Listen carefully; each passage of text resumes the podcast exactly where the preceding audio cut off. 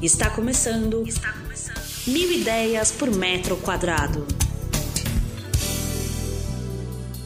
Eu, Cris Paola, arquiteta, vou trazer para vocês mais algumas dicas. Hoje nós viemos aqui falar sobre portas. Portas parecem um item que absolutamente todo mundo está acostumado a abrir e fechar e não presta atenção nelas, mas elas são muito importantes. Então eu vou começar pela principal porta que você tem que se atentar na sua casa. Aqui abre a porta e entra na sua casa. Essa porta, ela tem que ser bonita, elegante, moderna, colorida, do jeito que você quiser. Mas ela vai fazer com que você receba os seus visitantes. Ela tem que ser muito legal.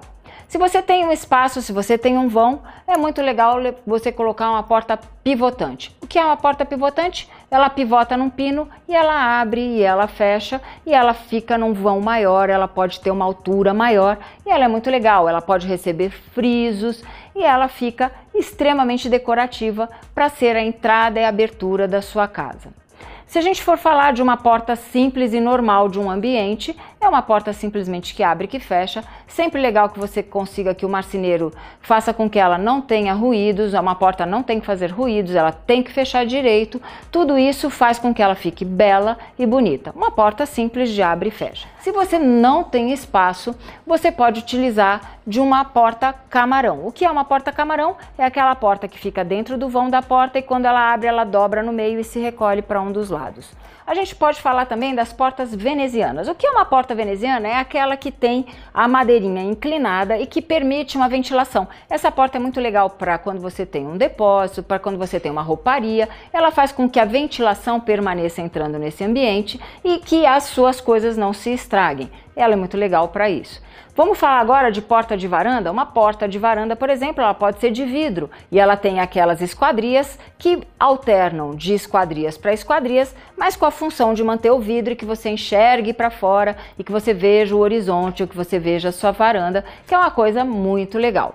Vamos falar agora de uma porta vai e vem. Uma porta vai e vem, ela é muito bem-vinda numa cozinha. Mas, se você for utilizá-la numa cozinha, não esqueça de colocar um vidro, seja uma escotilha redondinha, seja um vidro retangular, retinho, porque alguém pode estar vindo com aquela, com aquela bandeja e outro está chegando e ter uma trombada de portas. Isso não é legal e a gente quer trazer aqui para vocês só boas dicas. Portas normais, portas que a gente pode ter de ferro, portas que a gente pode ter de aço, portas que a gente pode ter de PVC. Hoje é muito usual colocar a porta de PVC nos banheiros, que são áreas molhadas, assim a porta não estufa, aquela dor de cabeça de quando você joga água, começa a danificar a porta. Nas praias você pode utilizar essa, essa essa porta de PVC, é bem-vindo, é bem legal. Mas o mais importante é que você saiba como usar as portas. Vamos falar agora de porta de correr. Eu adoro porta de correr, uso muito nos meus projetos. Quando eu quero integrar dois ambientes, coloco uma porta de correr grande. Quando você tem alguma coisa que você quer mostrar e que você não quer mostrar, por exemplo, trazer a porta mão amiga. Mão amiga é aquela porta que você tem, que ela pode ir até o teto da sua casa, pode ser piso-teto, mas você puxa a primeira, ela traz a segunda, ela traz a terceira, é a porta chamada mão amiga. E com isso você fecha e parece um painel e você tem tudo escondido lá atrás. E quando você quer mostrar, você empurra de volta e você então tem a abertura daquele vão feito por uma porta maravilhosa, que a gente pode chamar de porta mão amiga ou porta tipo painel.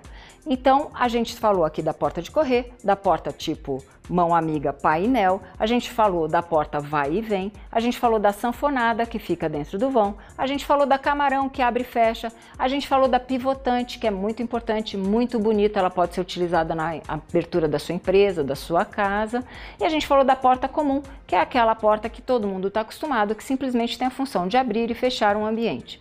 Vamos falar também da importância de, se eu estiver falando de um banheiro de deficiente, a maioria das pessoas não sabem, a porta abre para fora e ela não pode ter menos do que 80 centímetros para que um cadeirante possa passar. Então a gente trouxe aqui a dica de todas as formas de você utilizar uma porta. Eu também acho bonito aquelas portas que ficam com as roldanas abertas, elas são de correr, ao invés de correr dentro da parede ou dentro de uma estrutura de madeira, elas ficam aparentes e aparecem as roldanas que vão rodando a estrutura para lá e para cá e que fica muito legal também no ambiente.